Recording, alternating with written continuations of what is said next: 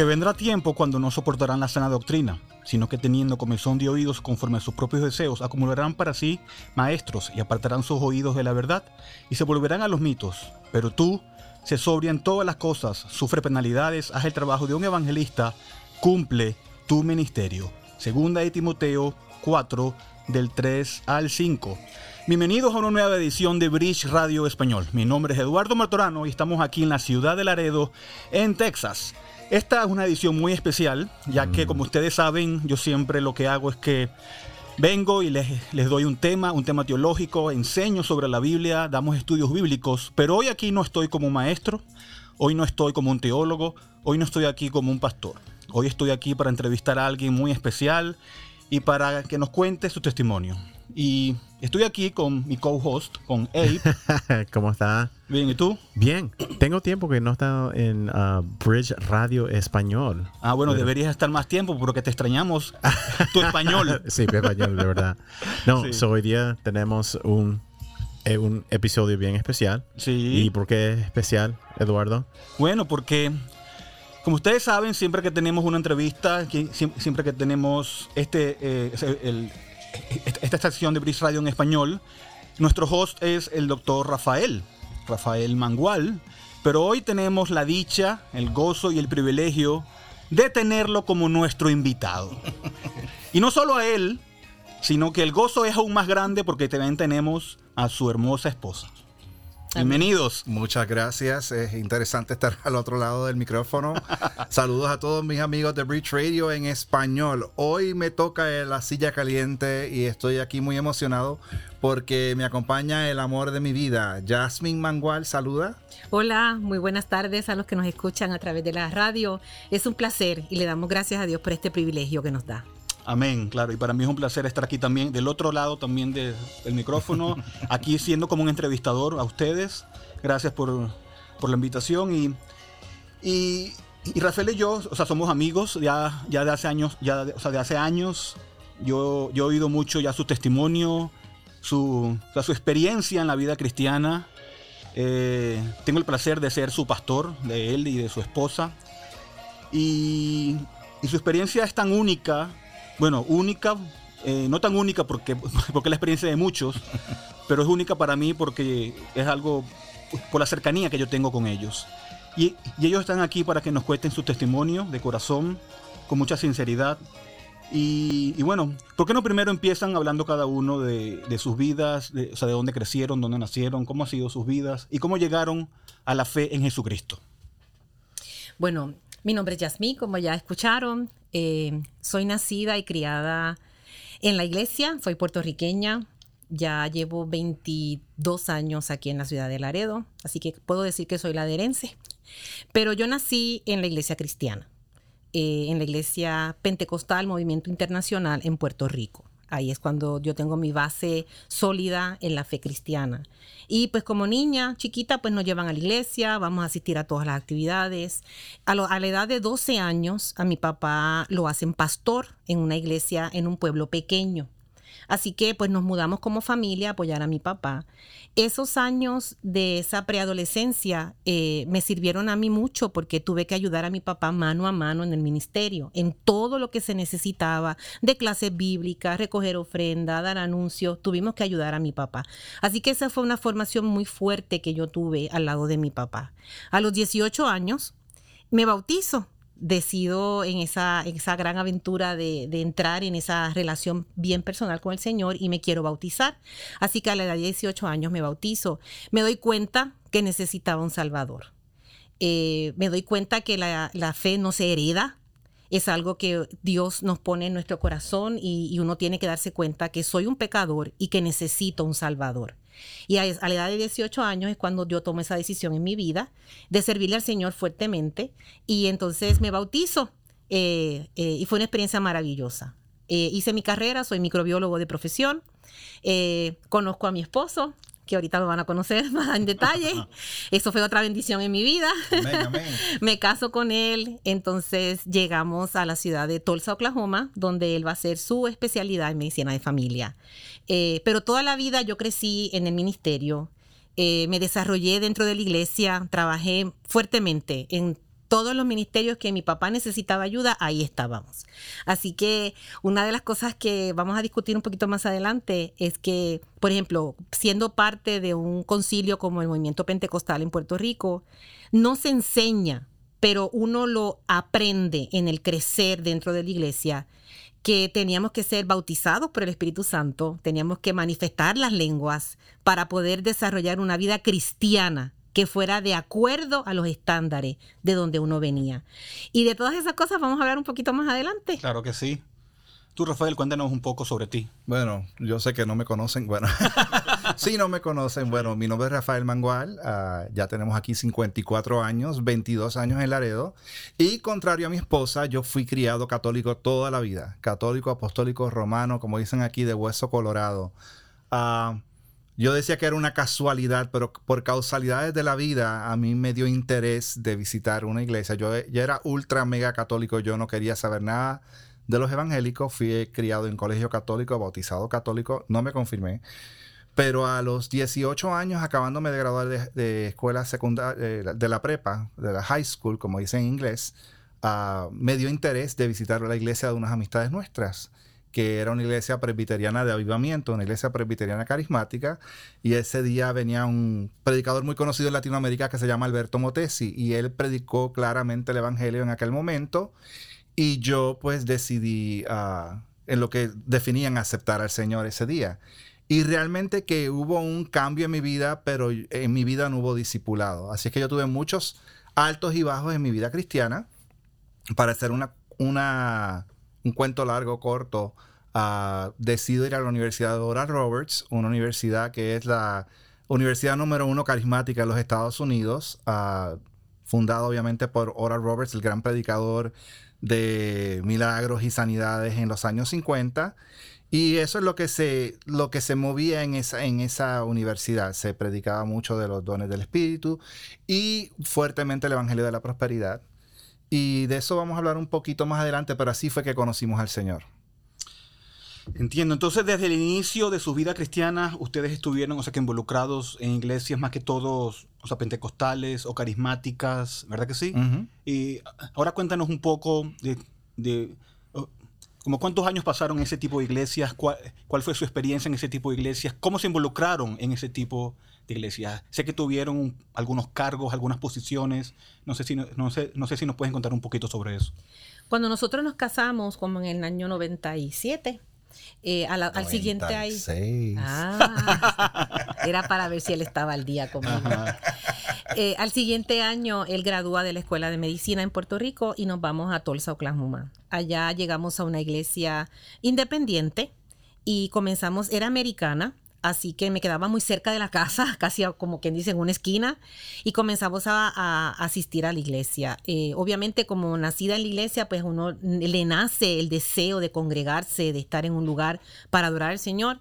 Y recuerdo que estuvimos tres años ahí en Tulsa, mientras mi esposo hacía su, esto, eh, su especialidad, su residencia, y ahí aprendimos ciertas cosas que yo no conocía, porque contrario a Rafael, que él se desarrolla en, Oral Roberts, la universidad, yo vengo de un movimiento pentecostal, pero no teníamos esa fuerza de prosperidad, de palabra de fe. Teníamos otras cosas, pero eso para mí era un poco nuevo. Así que cuando llegamos a esa iglesia, él y yo nos empezamos a congregar y ahí es que yo empiezo a escuchar esos movimientos fuertes de lo que era la palabra de fe, la prosperidad, de los profetas viniendo a la casa de la iglesia a, dar palabra profética. Entonces, fueron tres años para mí de un crecimiento dentro de eso. Mm. Entonces ahí es que yo aprendo ese tipo de mover, ahí es que me, me, sale la curiosidad de decir, wow, esto es un nuevo mover de Dios. Dios se está moviendo de esta forma nueva en este siglo. Entonces obviamente pues me interesaba. Como mujer cristiana yo quería estar en ese mover de Dios, yo no me quería quedar atrás, yo quería ser parte de todo eso que se estaba dando. Así que comencé a aprender y a tratar de integrarme para poder lo más que pudiera aprender en ese tiempo que iba a estar allí. Sí, eh, eh, es, es algo diferente a lo que yo crecí también. Yo crecí, mi crecimiento en fe fue en la Universidad de Roberts, así es que desde Kenneth Copeland hasta Joyce Meyer, todo, Creflo Dollar, todos esos tipos de predicadores venían a visitar la universidad frecuentemente. Teníamos capilla dos veces en semana y esos eran los predicadores. Oral Roberts fue mi maestro y nos dio una clase acerca del Espíritu Santo y tú. Así es que era eh, contrario a la doctrina pentecostal que dice que para tener el bautismo del Espíritu Santo, tú tienes que hablar en lenguas. Los carismáticos dicen que esa es una de las manifestaciones, pero realmente es, casi, no obligatorio, pero se anima que sí la gente, todo el mundo hable en lenguas. Ah, pero cuando, y pues obviamente la palabra de fe, lo que es prosperidad, todo esto se predicó muchos años. Cuando vamos a, Puerto Rico, cuando yo terminé escuela en, en Hora Roberts, regreso a Puerto Rico, trabajo de maestro dos años, ahí nos conocemos, vamos, empezamos a ir los dos juntos a una iglesia pentecostal en mis años de medicina y ahí nos vamos a Estados Unidos a esta iglesia. Esta iglesia fue impactada grandemente por el avivamiento de Toronto. Mm. No sé si han escuchado el Toronto Blessing, donde se escuchaba que la gente ladraba, gritaba, los túneles de fuego. Ah, era un movimiento fuerte de señales y milagros. Eso era lo, más grande de ellos. El polvo de oro caía. O sea, tenía mucho, mucho que ver con la manifestación del Espíritu y el movimiento profético de una manera mucho más fuerte que los movimientos pentecostales, porque aún en Puerto Rico el movimiento pentecostal no, no animaba a la gente que profetizara. Ah, no, no, era algo demasiado fuerte. Así es que eso fue lo que crecimos por tres años. Estuvimos Tres años, ¿no? Tres años. estuvimos influenciados grandemente por el avivamiento de, Toronto. Lo que es la oración de soaking, la oración de remojo, que básicamente te tiras en el piso boca arriba y tú no oras, sino que tú empiezas a recibir del Señor y tratas de no orar en lenguas ni nada, sino recibir lo que el Señor está haciendo. Y ahí vienen visiones y sueños y cuantas cosas más. Así es que esa fue nuestra formación espiritual antes de llegar a Laredo. En la residencia, pues yo estudié en una residencia de medicina de familia cristiana, donde habíamos personas de muchos uh, trasfondos eh, evangélicos, mayormente conservadores. Sí había carismáticos, pero había bautistas, había presbiterianos, había de todo. Y yo era pues de los, de los que iba a una iglesia un poco diferente. Um, pero hasta ahí llegamos más o menos a mis años de residencia antes de llegar a Laredo. Cuando llegamos a Laredo, pues estábamos buscando iglesia, empezamos a ir a una iglesia, luego empezamos a ir a otra. Desde que llegamos a Laredo estuvimos envueltos en ministerio. Yasmín desde joven fue líder de jóvenes, ella siempre estuvo envuelta en ministerio. Yo pues lo mío siempre ha sido cantar, estuve en ministerio de adoración y cuando llegamos a Laredo pues tuvimos oportunidades ministeriales tanto de dar clase, predicar. ocho o nueve años después de llegar a Laredo fuimos, nos nombraron pastores asociados de una iglesia local y en, este nuevo, en esta nueva etapa de ministerio era la mezcla de dos mundos. Era, el, la mezcla del movimiento del Evangelio de la Prosperidad, de palabra de fe, con lo de las señales y milagros. La época que nosotros íbamos a Oklahoma, la iglesia que nosotros íbamos, aunque creían en señales y milagros y todo, y creían en prosperidad, no se predicaba de prosperidad del altar. Pero en los últimos años, ya viene, viene siendo principios de los 2000, mediados de los 2000, uno empieza a ver que estas iglesias que se movían en señales y milagros se empezaron a mezclar con el movimiento de palabra de fe. Hay uno ve iglesias de predicadores y evangelistas grandes que tanto oye como que así dice el Señor, como que se están hablando de, del movimiento de, del evangelio de prosperidad. Así es que nos empezamos a mover en todo eso, lo que es profecía, lo que es más de los dones, a todos pueden ser profetas, escuela de profetas el movimiento de liberación, que es un movimiento que ya lleva en Estados Unidos tiempo, pero en Latinoamérica ha agarrado un movimiento muy fuerte. Ah, y eso es a lo que estuvimos expuestos todos estos años. Entonces, esto, o sea, estos eran cosas que no solamente ustedes creían, sino que también predicaban, ¿verdad? O sea, que enseñaban a otros. Éramos maestros. Maestros en cuanto a cómo, a cómo dar profecías o, o, a cómo o cómo eran en lenguas, o cómo hacer todo este tipo de cosas y experiencias, o sea, que espirituales, ¿verdad? Eh, entonces, no sé si me pueden contar un poco más de cómo fue su experiencia como maestro, como predicadores, como líderes en, este tipo de iglesias, cómo, qué, era, qué era lo que hacían. No sé si pueden contarme alguna, o sea, anécdota, eh, o sea, divertida o por el estilo. Bueno, yo puedo, eh, en todos estos años que estuvimos siendo ¿verdad? En, eh, practicando en, estos tipos de, iglesias, ministerios, eh, íbamos a muchos seminarios. Obviamente, para tú poder eh, desarrollarte en esto, tienes que ir a muchas escuelas de personas que ya lo han experimentado en sus congregaciones, eh, lo más probable han hecho libros en base a una experiencia personal. Eh, entonces toman ciertos versículos bíblicos y enfocan todo eso en ese específico verso, sin buscar el trasfondo histórico de por qué se escribió, a quién se escribe, todas esas cosas. Entonces uno tiene que ir a seminarios, uno tiene que empezar a, a moverse en todas esas cosas. Aprendí durante todos estos años lo que es la santa risa eso, eso fue algo que yo, eh, ¿verdad? Nos podemos si acaso reír un poquito porque la gente empieza a reírse, a reírse, a reírse, a reírse a carcajadas. Y yo recuerdo estando una vez en un servicio que, que yo decía, ay señor, pero ¿por qué esa persona se ríe tanto? Ya me molesta, cállala. Yo pensando en mi mente. Y de momento, pues, el pastor está hablando y dice, tú que estás criticando a esa persona. Y yo dije, ay, Dios mío, pues ahora sí que esto es cierto. Entonces uno rápido se calla y uno dice, Señor, perdóname. Aprendí lo que era la risa santa, aprendí, como dijo Rafael, lo que era el soaking, lo aprendimos, lo traímos a la iglesia, lo enseñamos en la iglesia. Esto, aprendí lo que era la intercesión con unas personas que llegaban y nos decían, por ejemplo, sopla y te ponían el dedo índice delante de ti y tú soplabas y de esa forma eras liberado del espíritu que te atormentaba. Esto fueron muchas experiencias por los pasados 20 años que experimentamos, no solamente experimentamos, tuvimos que aprender, tuvimos que enseñar. La liberación, esto, hubo, hubo casos, por ejemplo, yo no practicaba mucho eso en la iglesia porque con honestidad le digo que eh, hay cosas que el espíritu como que te, te aguanta, y te dice, ¿por qué estás haciendo esto? ¿Por qué? Entonces la gente me empujaba a hacerlo, pero yo me detenía, me detenía, pero no le voy a negar que sí practiqué eso con otras personas. Entonces, eh, ¿qué pasa cuando esa otra persona a la que estás haciendo la liberación comienza a retorcerse los ojos, cambia su semblante, empieza a hablarte de otra manera? Entonces, uno, yo soy bien honesta, me llegué a asustar y yo dije, esto no es para mí.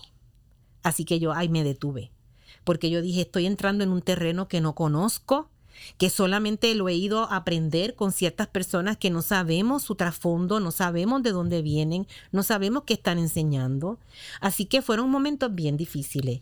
Esto, pero sí, como maestro tuve que enseñarlo, lo tuve que predicar, lo tuve que aprender al, al perfecto para poderlo educar. Y ya que me dan esta oportunidad, yo pido perdón a todas esas personas a las que yo toqué, porque yo fui maestra de muchos años en la iglesia y toqué muchas personas y les enseñé muchas cosas. Y este es el foro que Dios nos da para pedir perdón por todas esas cosas que se enseñaron mal, erróneamente, por todos esos momentos que vivimos que realmente no provenían de Dios. Entonces, eh, esas personas todavía están esperando un milagro o están esperando ser parte de, ese gran mover. Entonces, Pela, yo le doy gracias eh, por la oportunidad que nos dan y aprovecho el momentito para pedir perdón honestamente porque se enseñaron cosas que no están escritas en la, en la palabra y que han confundido al pueblo de Dios. Yo creo que, una de las cosas es que uno asume que si las personas ungidas por Dios te enseñan una cosa, eso es lo que es. Ah, una de las cosas que a veces yo me cuestionaba, y decía, pero es que las lenguas en Corintios explica que hay un orden diferente, no todos oran a la vez, oran dos o tres, hay un intérprete, si no, no se habla. Y lo que nosotros veíamos era de que, bueno, vamos a todos activar las lenguas y todo el mundo habla en lenguas y pasábamos servicios y tengo experiencias de personas muy cerca a mi familia que dijeron, mira, oraron por mí una hora y para que se callara la boca yo empecé a inventarme las palabras para que me dejaran quieta.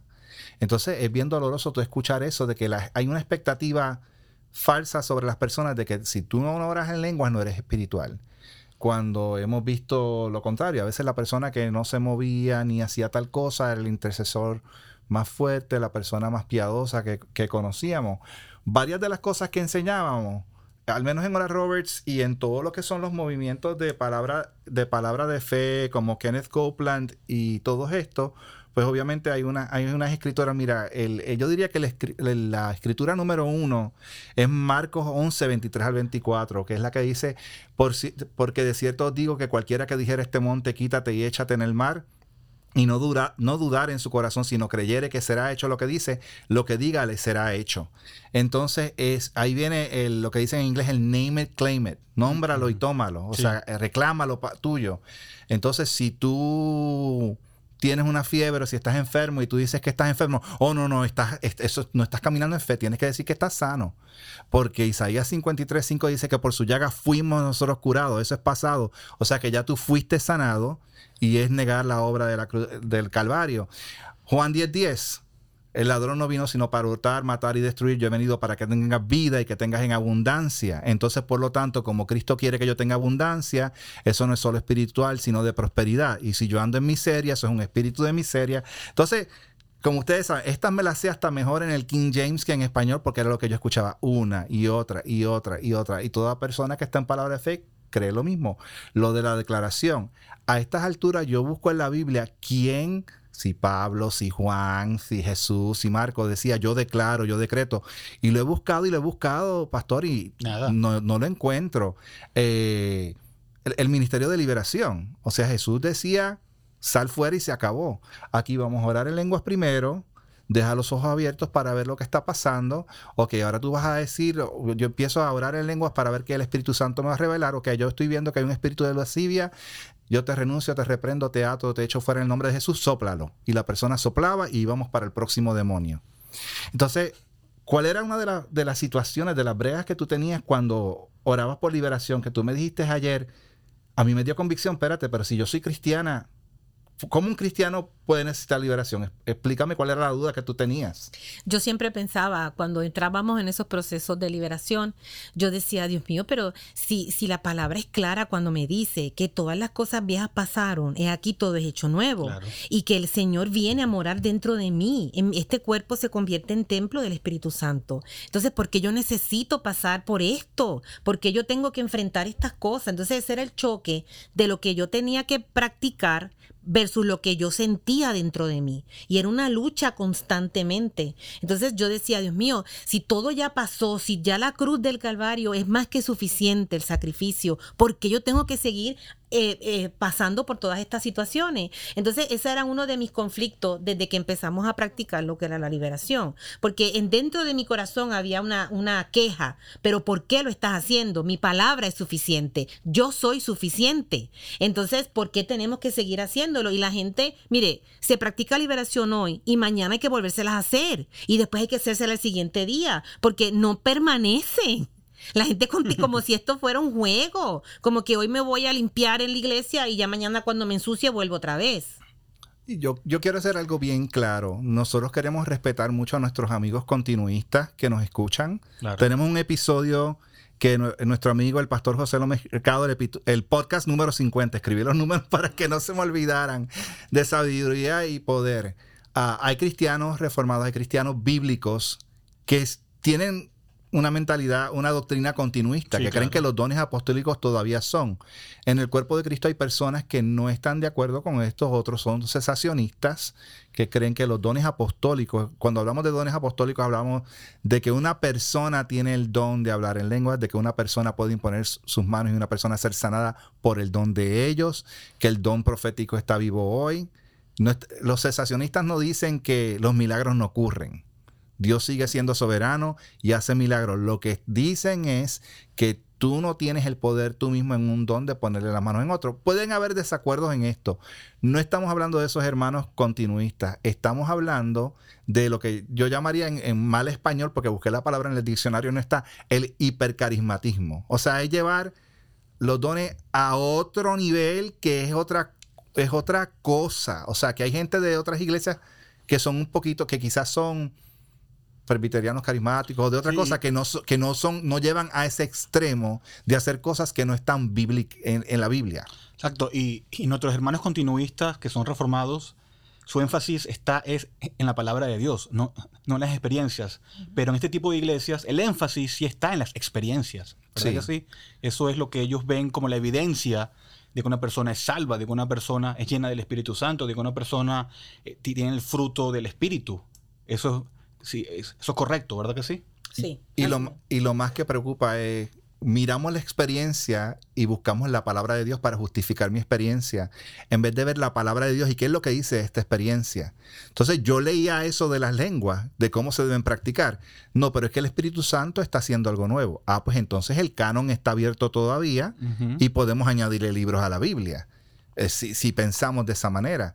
El ministerio profético, una de las cosas que nos enseñó el pastor José en, en el episodio número 50, no se lo pierdan, es que la manera que ellos ah, practican el don profético en la, en la congregación, Él no permite que se diga así dice el Señor. Porque una vez tú dices así dice el Señor, no puede haber error. Es infalible. Sin embargo, hay ministerios allá afuera que han, ¿verdad? En Estados Unidos que han dicho, bueno, nuestras profecías pueden tener hasta 80% de error. Entonces, si tú me dices a mí que yo tengo que confirmar una palabra con la palabra de Dios, pues no es Pedro el que escribe y dice que ahora tenemos la palabra profética más segura, que es la palabra de Dios. ¿Para qué tengo que yo andar buscando? La gente en el tipo de iglesia que, muchos de nosotros íbamos, buscan al profeta casi como si fuera una pitoniza. A ver qué Dios me va a decir.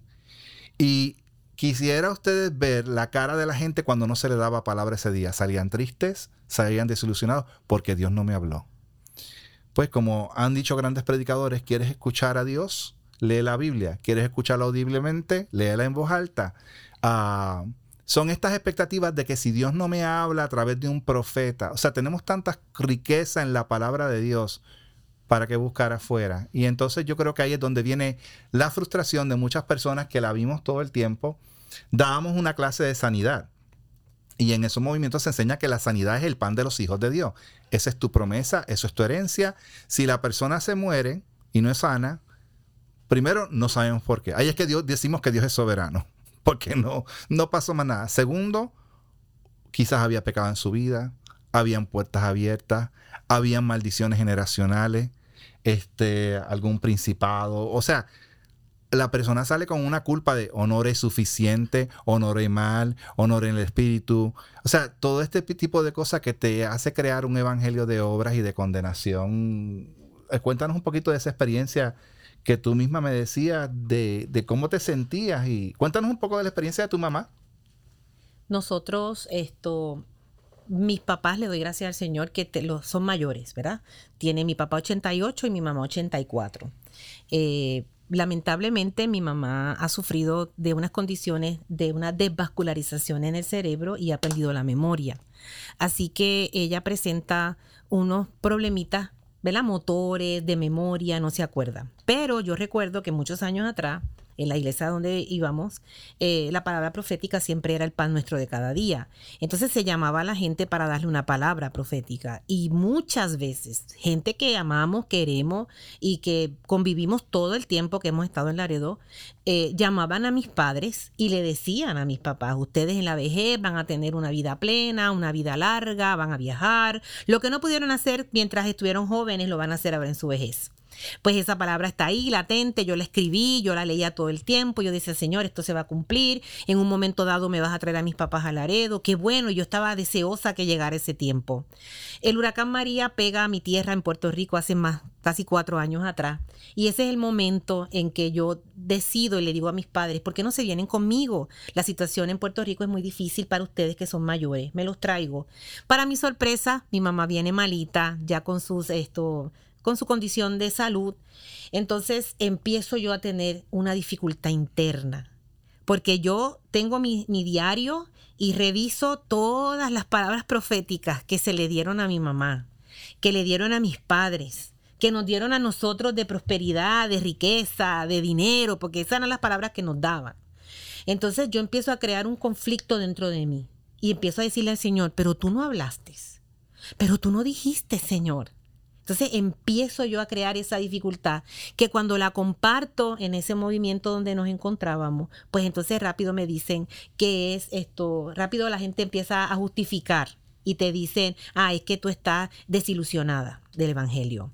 No, es que tú no, tú no le has creído lo suficiente como que para que eso se dé. Entonces empieza uno a pensar, pues soy yo la culpable. Yo soy el problema. Vas a abortar la palabra entonces yo soy, y, la palabra no se va a dar porque el problema es mío. Yo tengo que autoevaluarme y pensar qué está pasando para que esa palabra no se dé. Entonces, o qué problemas tienen mis padres, o qué pecados ocultos tienen mis padres que no han confesado para que mi mamá esté malita. Entonces, ahí es cuando yo tomo el libro de José lo en mis manos, donde dice, ¿hasta cuándo, Señor? Y ese libro me impactó. Es pequeño, es un pocket pequeño, fácil de leer, una letra grande. Y recuerdo que eh, yo comencé a leer porque yo estaba muy angustiada con mi mamá, muy angustiada. Yo le lloraba al Señor todos los días. Y yo recuerdo haber compartido esto con otras personas de la otra iglesia. Y me decían, es que tú no has, tú no has tomado la enfermedad de tu mamá con la forma, de la forma correcta. Entonces yo me iba casi y decía, pero Señor, ¿cómo es la forma correcta? O sea, ¿qué tengo yo que hacer? Fíjate toda la presión que se le pone a uno encima, toda la, la e, e, esa, ese pensamiento de que no lo estoy haciendo bien. Entonces, yo recuerdo tomar ese libro en mis manos y comencé a leer y varias veces tuve que cerrarlo y ponerme a llorar, porque yo me di cuenta ahí, que era una de las cosas que yo le compartía a mi esposo y yo le decía, la palabra de Dios dice que el mismo, por la boca de nuestro mismo Señor, en el mundo tendremos aflicciones, pero confiad porque yo vencí al mundo. Entonces, las aflicciones que son problemas de salud, problemas económicos, dificultades del diario vivir. La Biblia no me garantiza a mí un camino de rosas. La Biblia no me dice a mí como los cuentos de hadas que dice y terminó un, feliz, un final feliz, colorín colorado, este cuento se ha acabado. No, este caminar es áspero, es difícil, es duro, pero en todas las cosas vemos la soberanía de Dios, vemos el amor de Dios, vemos cómo Dios nos cuida y nos protege. Y ese libro a mí me enseñó eso. Ese libro me enseñó a mí a orar de otra manera. Primero a pedirle perdón a Dios por todas las veces que le dije, pero tú te acuerdas, pero mis padres te dieron, pero nosotros hemos sido buenos diezmeros, porque hemos pactado contigo, he declarado, he decretado, casi casi yo le estaba ordenando a Dios que hiciera. Y en ese libro, cuando yo lo leí, yo me di cuenta que todo lo que estaba haciendo era completamente fuera de lugar porque Dios es perfecto y es absoluto. La pregunta era, Señor, ¿qué me vas a enseñar con esta situación? Ayúdame a pasar por ella. Entonces yo termino de leer el libro, le pido perdón al Señor, eh, lloré un montón leyéndolo porque me confrontó en mi vida espiritual. Y yo le puedo decir a la audiencia que me está escuchando que yo me levanté de esa oración con una fuerza diferente. Comencé a ver a mi mamá con una compasión, y yo le pude decir a mami, porque pues mami tiene sus accidentitos de vez en cuando, y ella me dice, ay hija, te vine a dar trabajo. Y le dije, ¿sabes qué, mami? Para este tiempo Dios me hizo. Por eso fui la más chiquita en casa, porque Dios conocía este tiempo tuyo y me preparó a mí para tenerte cerca de mí. Eso es completamente diferente a lo que se nos enseña en, en estos movimientos. Es una dependencia de Dios. Es saber que no se mueve nada si Dios no lo permite. Es saber que Dios siempre está correcto. Y aunque yo de momento no vea las cosas, pero Dios tiene un plan y el plan se va a cumplir. Entonces yo lo que tengo que decirle al Señor es, Señor, ayúdame Ayúdame a vivirlo, ayúdame a pasarlo, ayúdame a entenderlo, ayúdame. Y si quieres que yo entienda, porque a veces no tenemos que entender, Él es soberano. entonces, esa experiencia para mí, porque yo decía, Dios mío, como yo le voy a predicar a alguien de esto, si en la Biblia dice, tendremos aflicción en la, en la vida del ser humano va a haber aflicción. Entonces, esos eran los conflictos que yo tenía dentro de mí. Que claro, yo no sabía que mi esposo también estaba teniendo mucho más antes que yo. Por eso es que cuando nosotros eh, llega la pandemia, que yo sé que de eso vamos a hablar, cuando llega la pandemia es cuando los dos nos abrimos a hablar de estas cosas, porque ya estábamos demasiado llenos de muchas dudas y nos damos cuenta que Dios está tratando primero con él y después conmigo. Exacto, ya, ya nos han dicho un poco cómo ¿Cómo, está, o sea, o sea, ¿Cómo estaban tan, o sea, tan metidos en este tipo de iglesias? ¿Cómo era o sea, su ministerio en este tipo de iglesias? Lo que enseñaban, lo que practicaban. ¿Estaban bien, o sea, que involucrados en este tipo de iglesias? Y es obvio que hoy, o sea, que hoy en día no están allí. Están en, otra, en, otro tipo de iglesia, con otra doctrina y con otro tipo o sea, de prácticas. Entonces, o sea, la pregunta ahora es, ¿cómo salieron de allí? ¿Cómo fue que se dieron cuenta que estaban en un error? ¿Cómo se dieron cuenta que, lo que estaban haciendo, lo que estaban practicando, lo que estaban enseñando, lo que estaban creyendo no era correcto? Mira, el yo he visto la paciencia de Dios en mi vida de una manera y misericordia increíble. Porque si yo llego a tener un hijo como yo era, quién sabe qué hubiese pasado. Pero Dios lleva trabajando conmigo, aparte de decir toda la vida, ¿verdad? Dios lleva trabajando conmigo en esto, yo diría que como unos... Mi mamá murió de cáncer en el 2008, murió de cáncer de páncreas. Y en aquel tiempo yo estaba más entregado que nunca. Vino el avivamiento de Lakeland, Florida, con Todd Bentley, este evangelista joven, con, con aretes y muchos tatuajes en todo el cuerpo, el que le pegaba a la gente para que fueran sanados que luego resultaron unas historias grandes, pero yo estaba pendiente todo el tiempo de la enfermedad de mami, declarando, decretando que ella iba a ser sana. Mami todo ese tiempo lo creyó porque era lo que le enseñaba y mami pues desafortunadamente falleció. Y después de eso pues la gente dice, ah, pues es que tenías un conflicto de fe, que no creías en Dios. Pero yo empecé a pensar, hay algo más importante que la sanidad. Hay algo más importante que los milagros. Y ya en aquel tiempo yo estaba viendo el, programa de, de, El Camino del Maestro, The Way of the Master, con uh, Kirk Cameron y con Ray Comfort.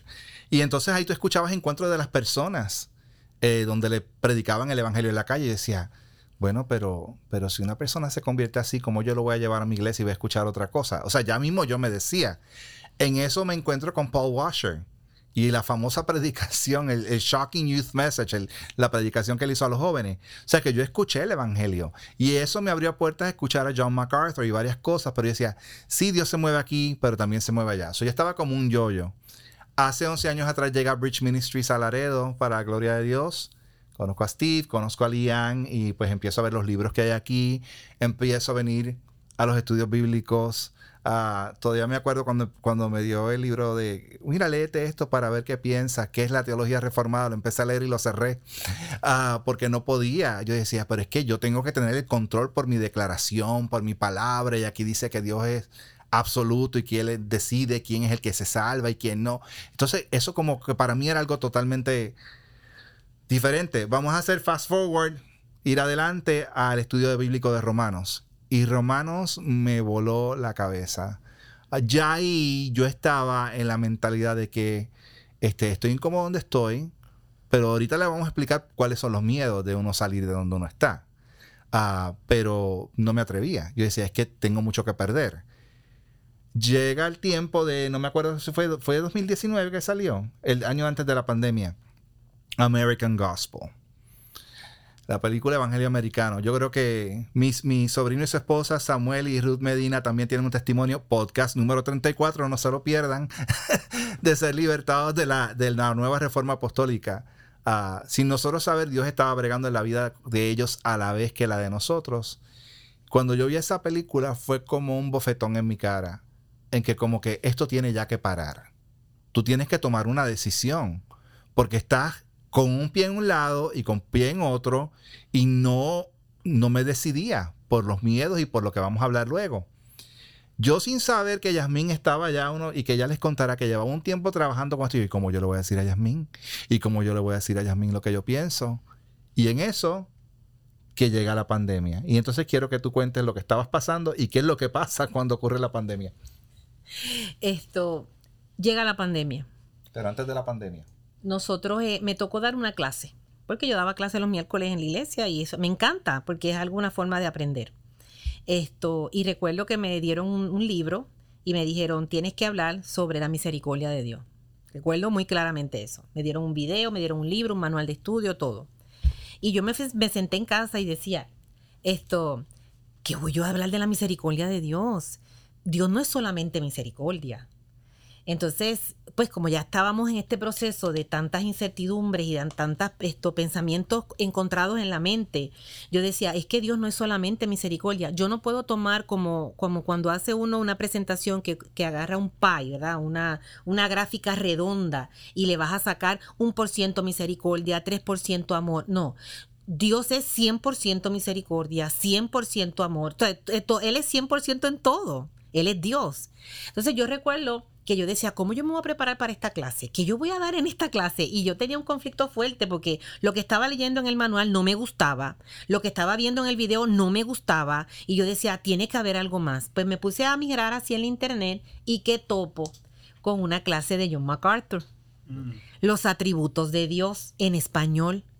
Y yo dije, ¡Ah! esto está bien interesante. Yo no sé quién es John MacArthur, pero lo voy a leer y comienzo a leer, ay Dios mío, eso fue para mí un pan del cielo, porque empecé, cada uno, él empezó a hablarlos y yo escuchar y a, a tomar nota. Recuerdo que di nada más que tres clases porque empezó la pandemia, pero en esas tres clases hablamos solamente de lo que era que Dios es inmutable, la inmutabilidad de Dios y eso fue un quebrar en la donde yo estaba en mi clase, la gente quería más y más y yo decía, estas personas están como yo, necesitan oír esta palabra porque era una palabra refrescante, era una llenura saber que le servimos a un Dios que no cambia, que desde el Génesis al Apocalipsis es el mismo el mismo. Entonces yo recuerdo que estábamos tan envueltos en todo esto, ¡pum!, llegó la pandemia pues nos tenemos que quedar en la casa.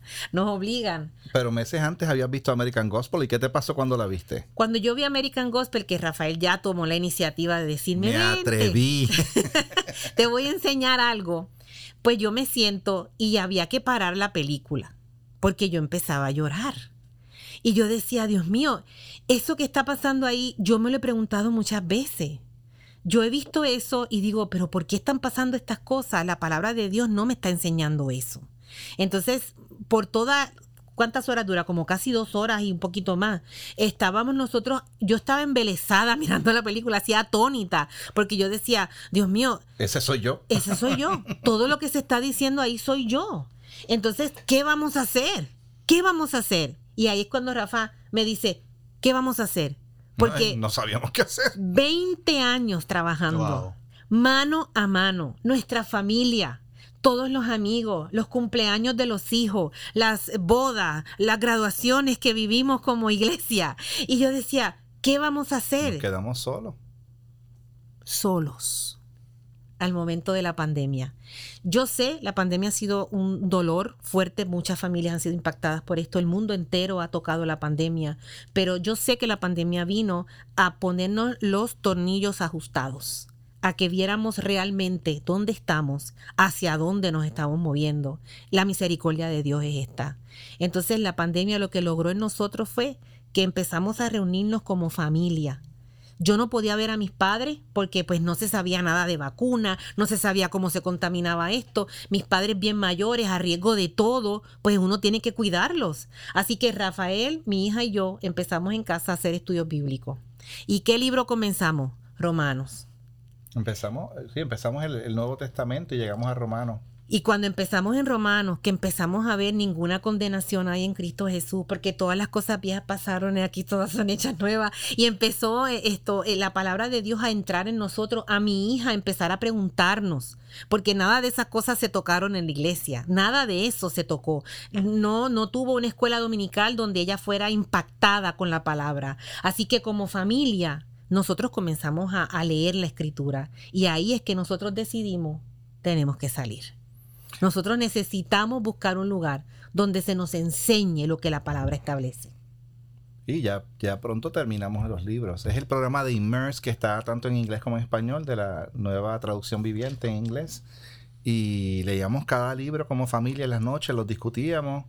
Y mi hija, yo le decía, ¿esto te lo aprendiste alguna vez? Nunca, o sea, no, no conocíamos.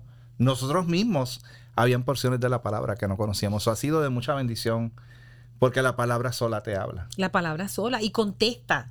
Esto, hay preguntas en la escritura que la misma escritura responde. Lo que tienes que hacer es seguir leyendo para que te des cuenta de lo que quiere hablar el Señor a través de lo que se escribió en ese momento. Entonces ahí uno se da cuenta todos los errores, porque mire lo que pasa.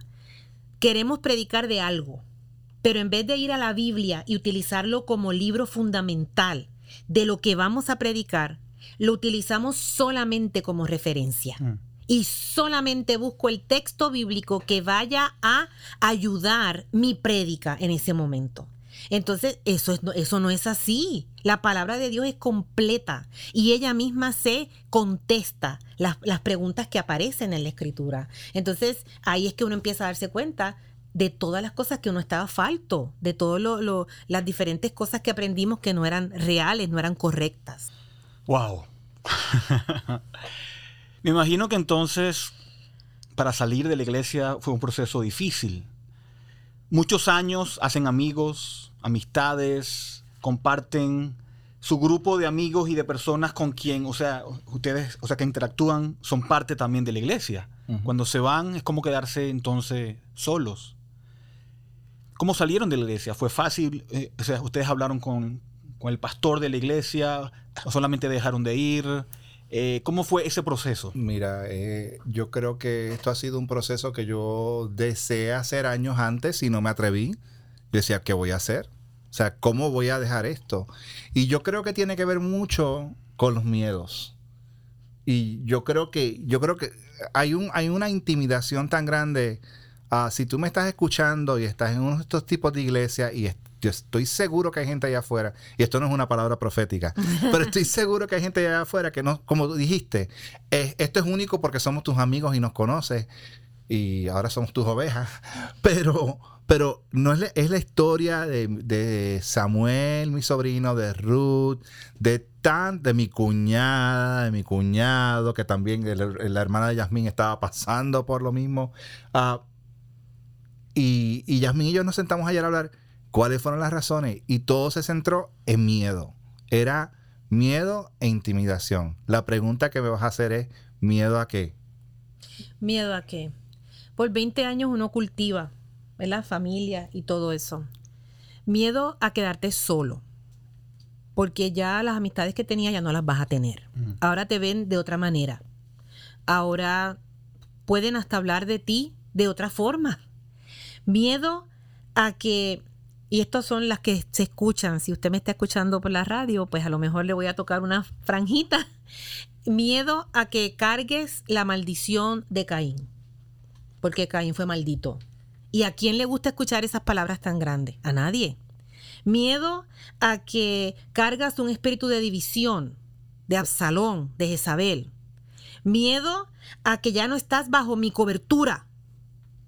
Entonces uno, uno empieza a ver que el mundo se le piensa a hacer chiquito, porque uno dice, todo esto yo lo conocía y ahora no estoy conociendo a nadie. Entonces, si te vas, eres maldito, porque estás abortando el plan de Dios en tu vida. Entonces, esas son palabras mayores. Eso es fuerte escucharlo. Uno tiene que tener la sabiduría y la fuerza en Dios para saber que ninguna de esas cosas nos pueden alcanzar. Porque el plan de Dios en mi vida yo no puedo abortarlo, porque el plan de Dios ya está definido. Desde antes de la fundación del mundo, ya Él lo había dicho. Entonces, yo tengo que tener esa fuerza en la escritura, saber que mi Dios es más grande que todas esas cosas para poder tomar la decisión de salir. Mm. Pero entonces, cuando uno se para y lo dice, viene la otra parte. Ya Dios me lo dijo. Entonces, yo sabía que venías con eso. Tengo una palabra profética para ti. Porque entonces empieza una manipulación para quedarte. Entonces, eso es difícil. Sí, y, miedo de hablar del ungido de de irte a encontrar un ungido de Jehová porque entonces va a venir maldición sobre ti. Que es una escritura que está mal, o sea, mal interpretada porque de lo que hablaba ahí era de David matar a Saúl. No hablaba de, no hablar. Pablo es claro cuando habla acerca de los maestros falsos. Claro. Y entonces, pues, es este miedo de que, ah, pues si tú te vas, estás en mi contra. ah, ah y entonces hay lo que llaman en inglés el shunning. O sea que si tú te vas, entonces nadie te habla todo el mundo te corta. Si tú no cortas a alguien, estás siendo parte de eso y puedes cargar la maldición. Mm. Y se lo decimos porque lo hicieron con nosotros. Claro. Fulano se fue, no le hables, no lo llames, no te metas en Facebook, no salude. O sea, es un, es un, esto no es único de Laredo o de Estados Unidos. Esto ocurre en todo el mundo. Es un control y un manipuleo increíble porque cuando una persona te dice a ti, el Señor me dijo o me mostró, porque te está, ¿qué te está diciendo? Cállate la boca porque Dios está hablando. O sea, ¿quién? Y yo decía, pues, ¿quién soy yo para llevar la contraria? Porque si Dios habló, pues, ¿quién soy yo? Ellos son más espirituales que yo. Entonces, ese es el tipo de cosa que se ve en estos movimientos, que no es único en los movimientos que nosotros estuvimos. Cuando llega la pandemia, porque ese es el punto clave aquí, nos quedamos en casa empezamos a estudiar nosotros la escritura por mucho tiempo porque estuvimos cerrados como 40, 45 días, no, no se podía hacer nada, después se empezó a abrir poco a poco. Entonces, esto sí, de vez en cuando se, no podemos negarlo, de vez en cuando nos llamaban, nos buscaban, hasta compra nos dieron esto, y está bien porque eso es parte de, de mantener esa, esa actividad de iglesia. Esto, pero entonces ya Rafael me decía, esto se tiene que acabar, porque nosotros tenemos que buscar un lugar en donde congregarnos. Nosotros necesitamos buscar una iglesia donde podamos ir como familia. Y no podemos hacer el movimiento hasta tanto no salgamos bien del lugar donde estamos. Así que yo le dije a Rafael, vamos a posponerlo, vamos a posponerlo. La que lo posponiera yo, y yo le decía, vamos a posponerlo. Y yo no. y yo, y en ese tiempo de quien nos alimentamos, y le queremos dar las gracias a Sugel Michelén, a Miguel Núñez, a Alistair Begg, John MacArthur, Eduardo Martorano, eh, todas las, todas las predicadores que escuchábamos, que, y entonces eso era llorar y fuimos a la conferencia de música de los Getty, y eso fue a llorar, a llorar, a llorar, a llorar, porque era un hambre, era sentarnos a escuchar. ¿Cuándo será el día que nos sentemos en una iglesia que podamos escuchar palabras expositivas? O sea, era algo totalmente y cuando hablo de palabra expositiva, es una, una palabra que se predica palabra por palabra de la palabra de Dios, básicamente predicando la interpretación del texto, no lo que yo pienso del texto. Del texto. Así es que, que para nosotros, pues, yo estaba desesperado. Esto fue un proceso del momento que decidimos salir hasta que salimos, porque estábamos fuera, no estábamos dentro, no participábamos en nada, estábamos en pausa. Pues esto, esto hay que cortarlo definido, porque yo tengo que buscar lugar. Fueron casi 14 meses. Sí, e, en ese proceso, porque en nosotros nos tocó que la pandemia pegó. Pero qué tarde todas esas personas que nos están escuchando, que se sienten como nosotros, que están experimentando lo mismo, pero no saben cómo hacerlo porque ya todo está abierto. Entonces, tienen los mismos miedos, tienen las mismas situaciones que vivimos nosotros. ¿Qué hicimos? Oramos, nos armamos de valor, pusimos una cita y sí entregamos el ministerio en orden, porque yo soy de las que creo que las cosas se hacen con orden. Así que dimos la cara, nos enfrentamos y entregamos ministerio. Esto sin dar mucha explicación. No dimos mucho detalle, pero básicamente nos despedimos. Nos despedimos bien. Mi hija, mi esposo y yo fuimos y nos despedimos bien. Explica porque hay, hay gente que a veces, mira, a veces yo digo lo hicimos bien, lo hicimos mal. Ah, las personas que están tratando de tomar esta decisión hay personas con las que no se puede discutir. Y tú nunca vas a ganar un tema teológico con una persona que ya está determinada en lo que cree y que te va a salir, pues el Señor me dijo. Yo no, teníamos el tiempo para eso. Queríamos ser educados, amamos a esas personas y queríamos decir, nos vamos. Pero yo no iba a entrar en, un, en una discusión teológica, que era lo que Yasmín tenía miedo que yo hiciera, porque no eh, iba a ser, íbamos a salir lastimados y, no, de verdad no vale la pena. Así es que cuando vas a salir de una iglesia, mucha gente te dirá, no, tienes que explicar todas las razones por qué. En el caso de mi sobrino Samuel y Ruth, su esposa, ellos fueron con una lista a hablar con el pastor varias veces antes. Pero en el caso de nosotros, cada cual conoce dónde está y qué es lo que funciona. yo, yo lo que te diría a ti es que ores al Señor. No tienes que seguir mi modelo ni el de Samuel, cada persona es diferente, pero ora al Señor para que tú hagas lo correcto y que lo hagas con, con las actitudes y el corazón correcto, no de manera de venganza ni que ahora me las vas a pagar, nada de eso, porque nada tiene que ver con esto. Lo que hablaban nuestros corazones era, ¿quién murió por ti en la cruz? Cuando la gente nos dice, es que tengo miedo de irme, y nosotros teníamos miedo de irnos, tuvimos que darnos contra la pared, ¿quién murió por ti? ¿Quién te salvó? ¿Prefieres honrar al hombre o prefieres honrar a Dios? Y tuvimos que honrar a Dios y pues Dios quisiera como quisiera, pero teníamos que ser obedientes a Dios y salir. Y salimos. Esto lo hicimos, yo creo que lo hicimos de la mejor manera, sin humillar, sin faltar al respeto, esto simplemente con un corazón abierto a que no regresábamos. Esto, y desde ese momento hasta el día de hoy, pues no, hemos sido solitos, nos han sacado. Esto, pero, pero está bien, o sea, eh, ¿Cómo, yo le digo a Rafa, cómo podemos acercarnos en la oración? Orar por todas esas personas que sí amamos, que sí queremos, que queremos, porque fueron nuestra vida por 20 años, y los presentamos delante del Señor, porque así como el Señor tuvo misericordia de nosotros y nos rescató. Yo a veces le digo a mi esposo que muchos años estuvimos qué muchos años estuvimos, si yo hubiese conocido, porque Rafa se pone a buscar y encontramos la vid. Y damos gracias a Dios por la iglesia La Vid, esto en Gallagher y Carlton, por si nos quieren visitar. 4801 Gallagher. se llama Iglesia Presbiteriana La Vid.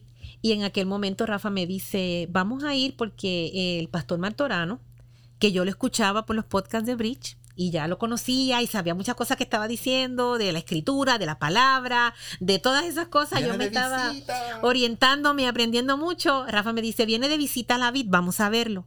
Entonces allá lo conozco a él y conozco la iglesia.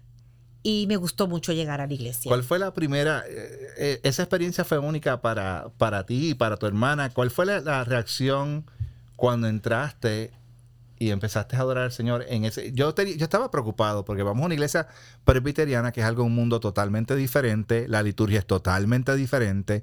Y dije, ay, Yasmin va a venir aquí, se va a dormir. Pero ¿cuál fue la experiencia?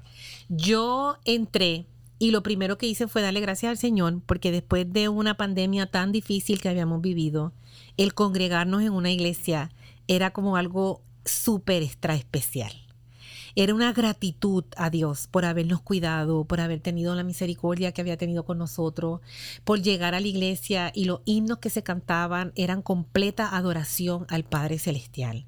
Nada tenía que ver con mis emociones, nada tenía que ver con mi sufrimiento, porque eso Dios lo sabe.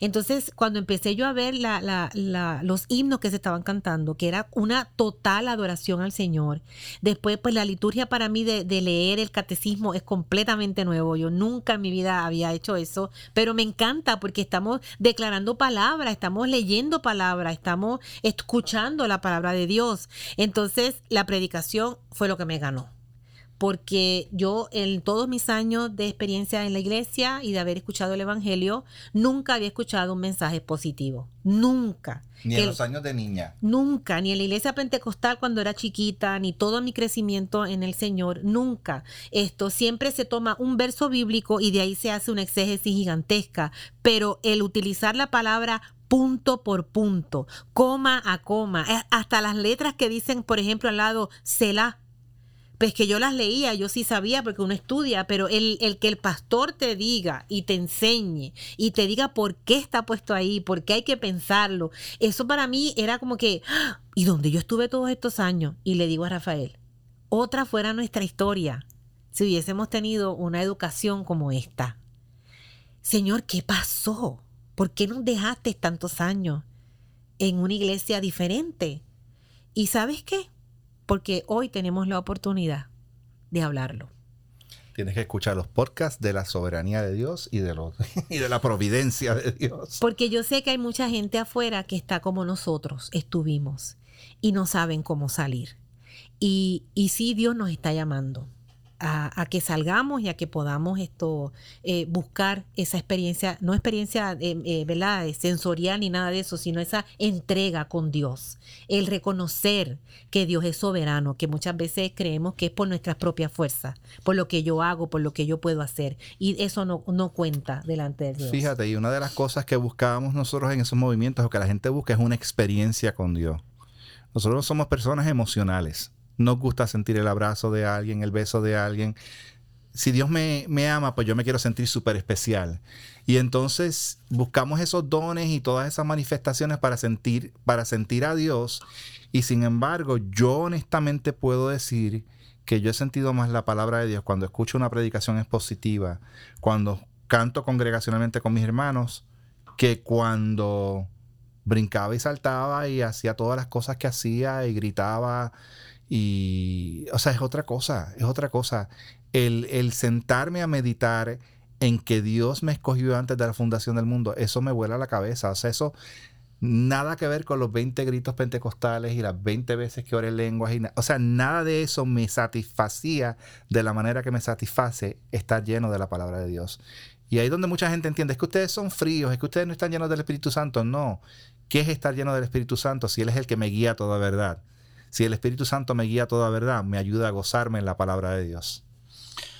Wow, si yo los oigo y solamente puedo darle gloria a Dios por lo que ha hecho en, sus vidas, ¿no? Eh, al ver su mano poderosa, de dónde lo sacó, cómo los, cómo los dirigió y cómo los sigue dirigiendo.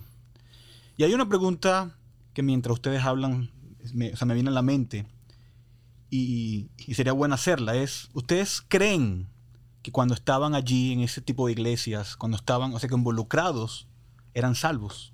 ¿Ustedes creen que, tenían el Espíritu Santo? ¿Creen que ustedes creían, o sea, que, o sea, que creían el verdadero evangelio de que nuestro Señor Jesucristo murió en la cruz del Calvario? Y ustedes creen, o sea, sabemos que Dios es soberano, ¿creen que en ese tipo de sistema Dios puede salvar a gente, a, personas? Dios hace como Él quiere, como hemos aprendido de usted. Pero es una pregunta que a veces nos hacemos. Y todavía yo no sé si hay una contestación o si en realidad es hasta relevante en nuestras vidas porque, porque hemos encontrado la, la gracia de Dios. Pero sí, pero sí creo que es importante. Yo creo que hay mucha gente que conoce al Señor.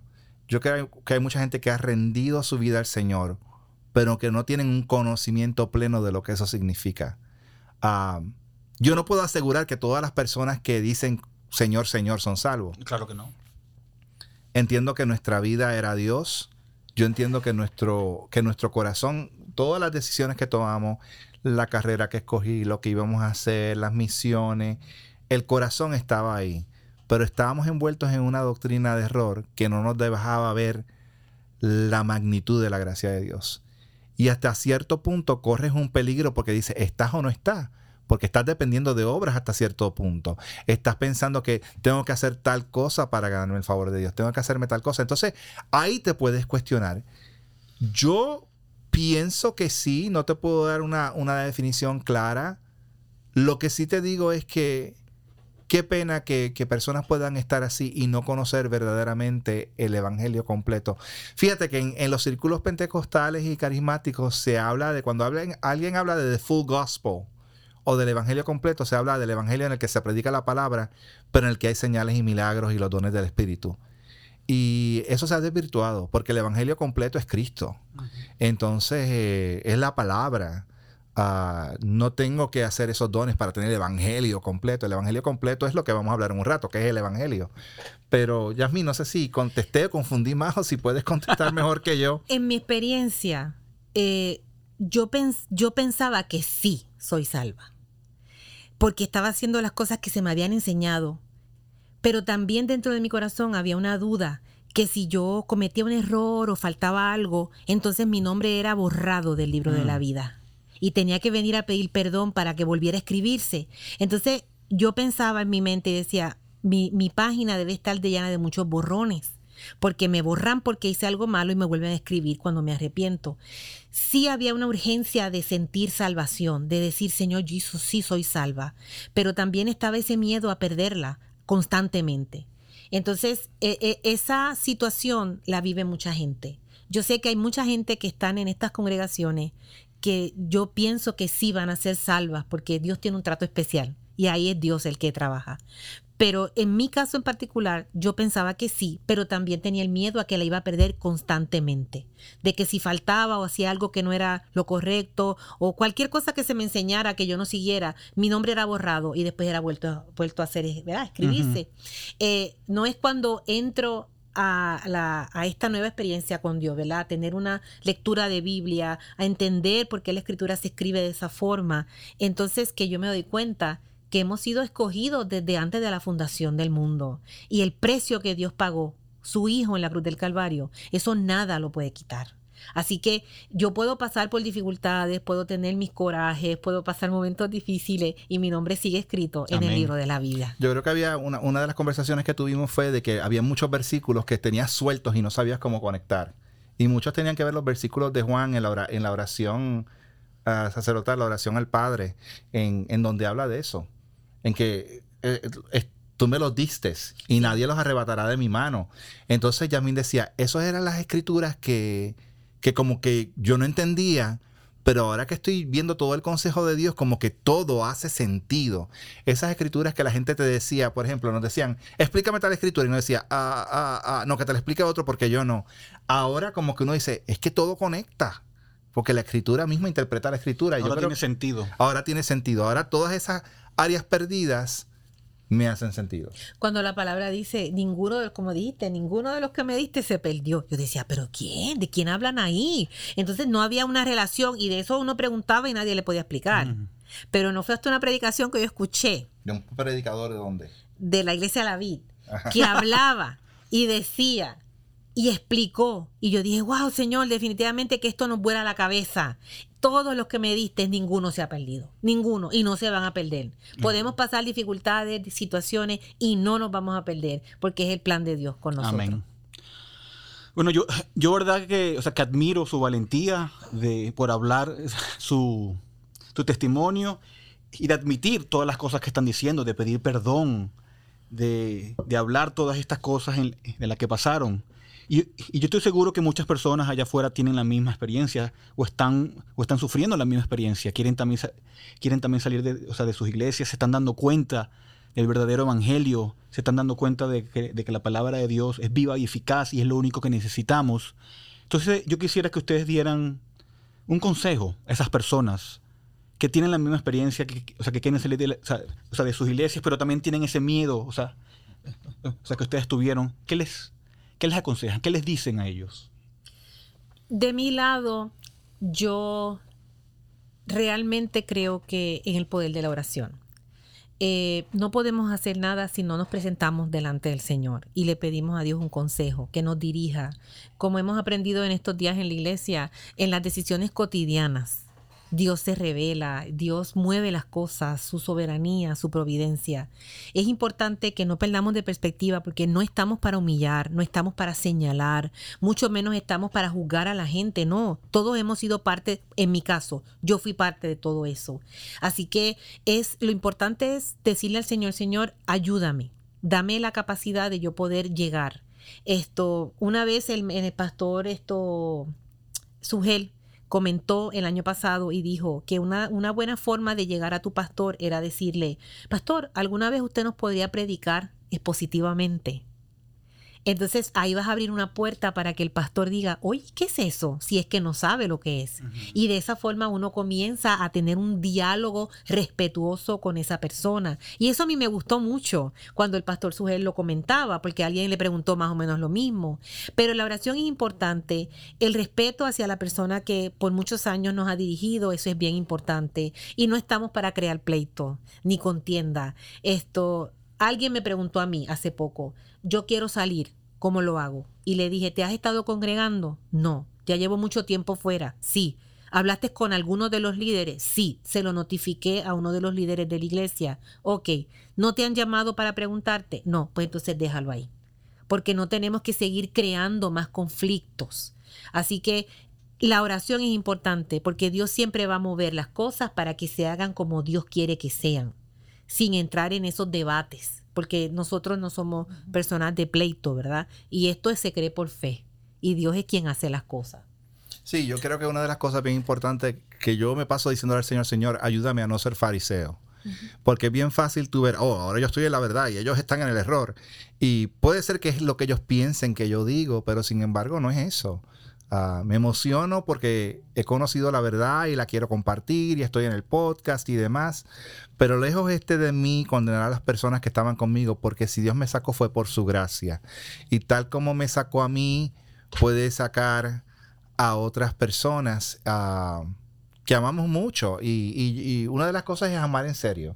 Amar de verdad aunque no estés de acuerdo con las personas. Nosotros tenemos personas que no son ni cristianos, que consideramos amistades, no íntimas, pero buenas amistades, y podemos tener un diálogo civilizado. Cuanto más personas que dicen conocer al Señor. creo que es bien importante no comprometer el Evangelio, predicar la verdad, predicarla en amor y no pensar que somos mejores que ellos y no ser fariseos. Y yo quiero aprovechar también, como hizo Yasmín, y pedirle perdón a las personas que le enseñamos todas estas cosas que quizás por enseñárselas se les está haciendo difícil salir porque empezaron a escucharlas con nosotros. Así es que ya le hemos pedido al Señor perdón 20 mil veces y queremos pedirle perdón a ustedes por, pues, y estamos aquí para conversar, para preguntas que tengan. Bueno, Rafael, Yasmín, gracias de verdad por este tiempo, gracias por su testimonio, ha sido de mucha edificación, ha sido Muy bueno, pero vamos a terminar con una pregunta que es importante. Yo creo que ustedes la saben muy bien ahora, hoy en día. Y esa pregunta es la que hacemos al final de cada, de cada entrevista, ¿no? Y es, ¿qué es el Evangelio? ¿Qué les dices a esas personas que no conocen el verdadero Evangelio? ¿Qué es el Evangelio? Bueno, esto fue parte de mi examen para ser miembro de la iglesia, así es que más vale que me salga bien. ¿Qué es el Evangelio? El Evangelio es buenas noticias. Uh, muchas de las personas creemos que conocemos el Evangelio porque todos queremos pues que Jesús me salvó, que murió por mí y me salvó. Y tú les preguntas, pero ¿por qué Jesús murió por ti? Porque me amaba. Sí, pero ¿por qué murió por ti? Y tenemos que ir a, a una palabra que a la gente no le gusta escuchar y es pecado. Uh, los hombres eh, Adán y Eva, obviamente la historia de Adán y Eva cayeron en pecado, desde entonces la creación anda en pecado, hemos sido concebidos en pecado, todos los hombres somos nacidos depravados, perdidos delante de Dios, no tenemos esperanza de salvación en nosotros mismos.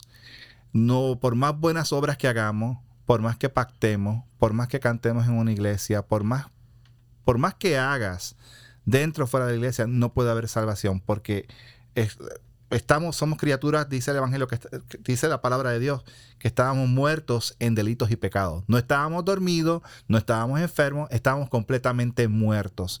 Un muerto no puede tomar decisión, un muerto no puede decir yo declaro que soy salvo, un muerto está muerto.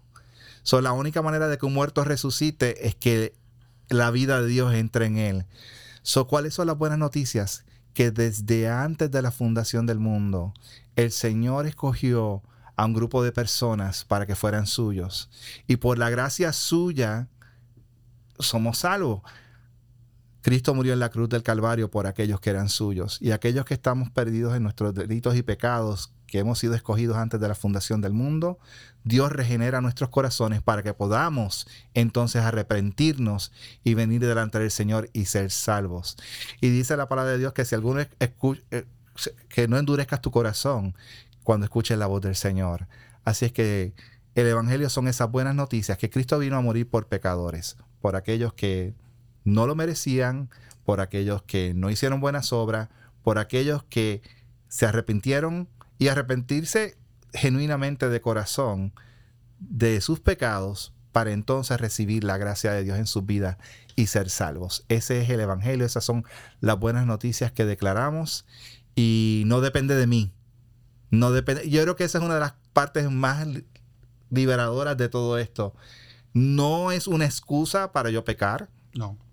Pero Dios me llena de su Espíritu Santo, no para correr como un loco, sino para tener la gracia de vivir una vida en santidad. Y si caigo, pues abogado tengo para con el Padre, pero estoy renovando mi mente constantemente con la palabra, en oración y congregándome en una iglesia donde se predique el verdadero evangelio. No sé qué saqué, saqué 100, saqué 90, 70. Ah. Muchas gracias eh, eh, una vez más por su testimonio. Gracias a todos los que, los que nos oyeron y nos vemos en una próxima ocasión.